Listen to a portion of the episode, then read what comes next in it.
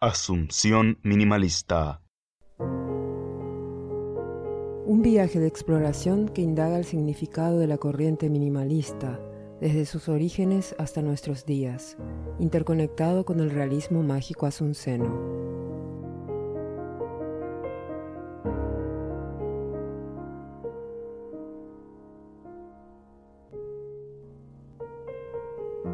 Hola, mi nombre es Prisca y este podcast permitirá introducirnos en el minimalismo, pero desde el corazón mismo de la ciudad de Asunción, capital de la República del Paraguay, ciudad que en los primeros años de un nuevo siglo parece que pierde memoria, pierde identidades y se desdibuja tras las sombras de un pasado de gloria y de conquistas, y que sin embargo no es suficiente para mirar hacia el futuro, un futuro que tal vez no exista o sea necesario construir y repensar.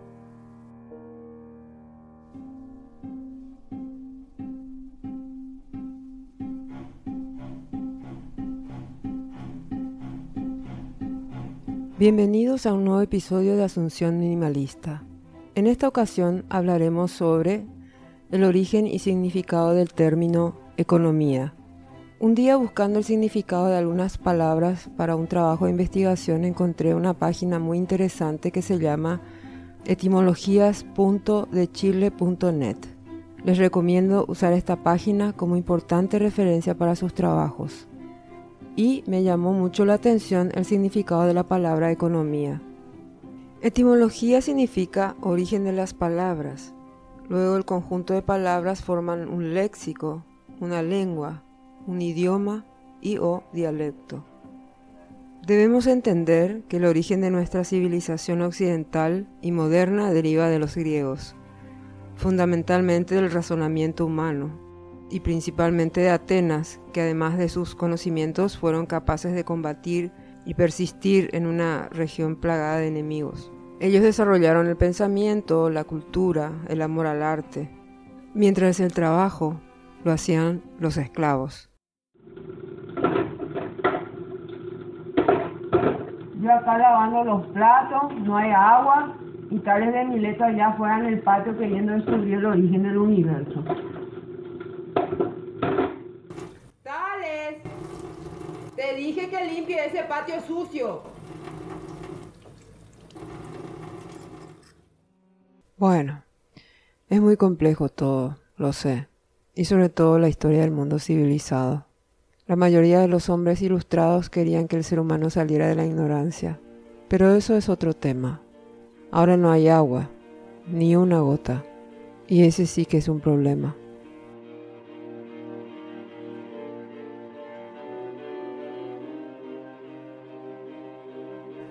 Atenas, lejos de las deidades y las tiranías, fundaba la democracia, que parece no fue ni es la panacea, como la interpretamos hoy pero que se sigue dando a entender como el único buen gobierno posible. De todas maneras, decíamos, ¿qué significa la palabra economía? Y bueno, proviene del latín o economia, que a su vez deriva del griego o economía. ¿Y cómo se traduce la palabra economía? Pues significa dirección y administración de una casa, y económico lo relativo a la administración de una casa. En Grecia existían las ciudades-estado, por lo que se entiende que era administración de la casa-estado. Pero la economía es tan primitiva como el origen mismo del hombre, hace 5.000 años, cuando se intercambiaban cinco cabras por dos vacas, un trozo de carne por leche y queso. Es decir, que en principio toda la actividad económica estaba circunscrita a la agricultura, la pesca y el pastoreo. No existía el dinero y todo lo que se intercambiaba se hacía mediante trueque, de manera que nuestros antepasados no conocían lo que era el dinero, ni las deudas, ni las hipotecas o las empresas. Y los intercambios se realizaban de acuerdo al excedente de las familias, es decir, los productos del hogar que sobraban. Pero en las culturas egipcia, griega y romana, la economía se basó en el sistema esclavista. La principal riqueza provenía del trabajo de los esclavos. La guerra también era un buen negocio para los filósofos griegos, una fuente de recursos, de riqueza, de aprovisionamiento de esclavos y mano de obra barata que se obtenía tras las conquistas. Con el derrumbamiento del imperio romano se produce una reestructuración de la actividad económica, ya que ese concepto de, las fronteras bien definidas se, se perdió y los campesinos que eran la principal mano de obra barata, se quedaron desprotegidos, entonces migraron a los castillos más cercanos para escapar de las hordas asesinas de invasores y saqueadores. Y ahí es donde se instala lo que sería el sistema feudal, donde un señor dueño de la tierra protegía a un número determinado de sus vasallos a cambio de protección y estos a su vez debían entregar una cantidad anual de su cosecha, un porcentaje, y a la iglesia. Y esto es lo que hoy en día se conoce como diezmo, porque se entregaba lo que sería la décima parte de la cosecha. Pero el comercio seguía siendo artesanal y se reducía a ferias que, que estaban alrededor de los castillos y los artículos eran artesanales. Fue avanzando el tiempo, eh, las invasiones fueron disminuyendo y las ciudades empezaron a crecer. Este, indefectiblemente iba a crecer la demanda. Entonces comenzó lo que es la difusión de la moneda, la letra de cambio, los pagarés y con eso el ser rico no estaba mal visto, ya que si el trabajo dignifica, la riqueza como producto del trabajo era igualmente digna. Surge una nueva clase social entre los campesinos, la nobleza y el clero, que es la burguesía. Y bueno, la burguesía básicamente eran los campesinos, los comerciantes, que gracias a sus productos empezaban a desarrollar una riqueza y al tener dinero empezaron a tener poder. Y entonces a raíz de ese poder quisieron demandar y al demandar entonces se desencadenó en la historia todos los acontecimientos. Finalmente llega la era moderna, la era industrial, de las fábricas, de los sindicatos, de la clase social obrera. Aparecieron los grandes padres de la economía, la economía política, se escribieron grandes libros, diversas teorías y luego se escribieron más libros para interpretar los libros anteriores. Y así la economía se ha vuelto de una cosa sencilla que era intercambiar productos, de intercambiar el excedente y así establecer una economía de usar solo lo necesario y lo que sobraba intercambiarlo por algo útil. Pasamos a los más avanzados y complejos sistemas económicos que estoy segura que ni vos ni yo nos alcanzaría la vida para poder aprender. Sin embargo, hay gente que específicamente se dedica a eso, a estudiar toda su vida, todas las teorías económicas desde sus inicios, para poder también rebatir las teorías de otros. Pero la gente común, como vos, como yo, no tiene tiempo, tiene que trabajar, tiene que educar a sus hijos, tiene que vivir y ser feliz. Pero estos burócratas dedican toda su vida a eso. Y así como los griegos, que dedicaban todo su tiempo a, las reflexiones y el trabajo lo hacían los esclavos, es exactamente lo que pasa hoy. Nada ha cambiado. Es así como hace tres mil años. Ellos se dedican a pensar, a escribir libros para rebatir otros y el resto de la población trabajamos para ellos. Hoy el mundo polarizado se divide en dos teorías, el capitalismo por un lado y por el otro el comunismo. La riqueza dejó de ser un medio para acercarse a Dios, para convertirse en un fin en sí mismo. La riqueza como lucro, como ostentación, como poder. Enriquecerse es la meta, y solo los más listos pueden llegar a enriquecerse. Joseph Stiglitz, que fue premio Nobel de Economía, dijo algo así como que el 90% de los que nacen pobres mueren pobres por más esfuerzos que hagan. Y el 90% de los que nacen ricos mueren ricos, aunque sean unos estúpidos e inútiles. No lo dijo exactamente así, pero básicamente eso es lo que yo entiendo. Aparentemente el capitalismo en sus inicios estaba bien, cuando éramos 100 millones de habitantes pero resulta que la población creció y nos convertimos en más de 7 mil millones de habitantes y los recursos que en ese entonces parecían ilimitados hoy no están así. Hoy consumimos todo lo que hay. Nos estamos devorando el mundo. Comemos todo bicho que encontramos a nuestro paso. Y a todos los bichos le encontramos sabor, porque para eso se crean industrias enormes para saborizar la comida. No sabemos ni siquiera qué es lo que comemos. Y así como encontramos sabor a todos los bichos vivos, nos encontramos con gérmenes tan primitivos como el origen mismo del planeta. Nos encontramos con gérmenes con los cuales nunca tuvimos interacción, no tuvimos intercambio genético, no tuvimos simbiosis ni cooperación. Entonces nuestro sistema inmune, que no tiene ese tipo de información, está mucho más vulnerable a las enfermedades por zoonosis, mucho más vulnerable que antes.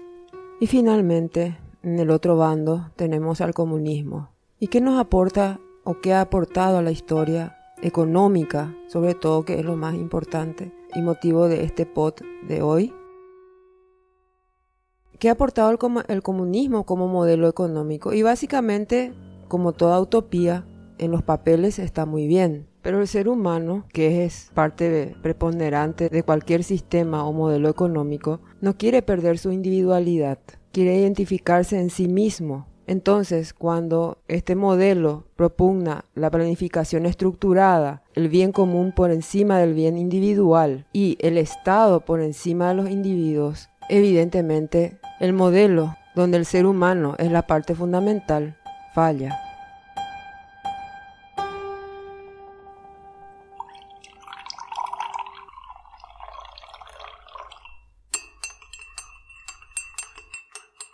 Hay nada mejor que un buen café. Ay, se me pasó la hora del solpam.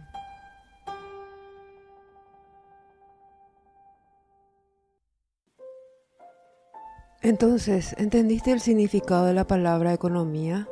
Dijimos que es administración de la casa, administración de la casa Estado.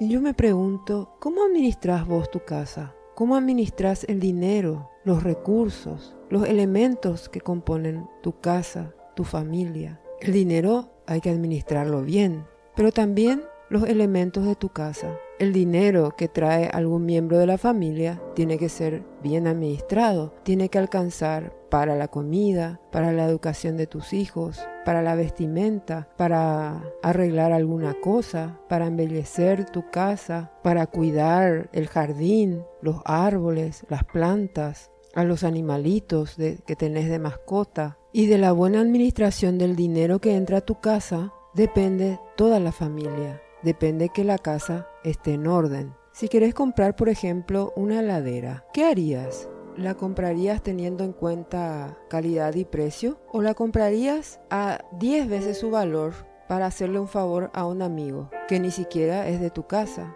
que ni siquiera es de tu familia? ¿Lo harías? ¿Destruirías tu jardín, tus árboles, donde juegan tus hijos, destruirías los muebles de tu casa, usarías el dinero destinado a la educación de tus hijos para dárselo a un vecino, ¿lo harías? Y sin embargo nuestros gobernantes hacen cosas que vos en tu casa jamás harías. Usan un dinero que no les pertenece para dárselo a sus amigos y destruyen su propia casa, su propio hogar, usando un dinero que no es para ellos, que no les pertenece.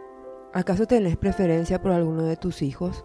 Si tenés dos hijos, a uno le darías todo, buena educación, buena vestimenta, la mejor comida, y al otro no le darías nada.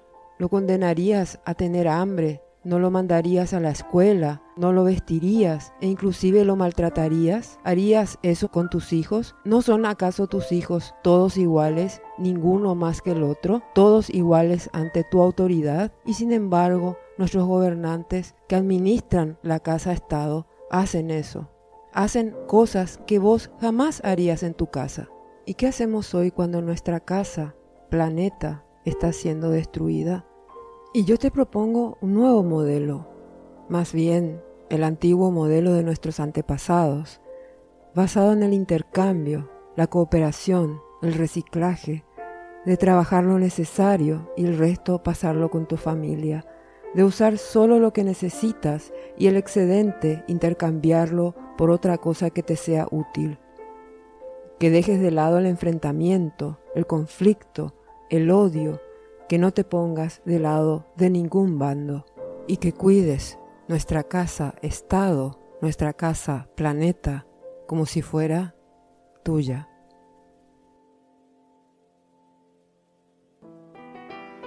Hemos llegado al final de este viaje exploratorio de la corriente minimalista desde el universo asunceno posmoderno. Más que nada nos hacemos preguntas, dejamos reflexiones en el aire para que las tomes al vuelo y veas qué hacer con ellas.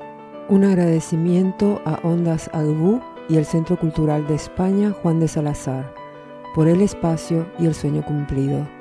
A Tobías Díaz, la voz masculina, y quien les habla, Prisca Vera Díaz, en grabación y edición. Y a ustedes, estimada audiencia, hasta la próxima. Chao.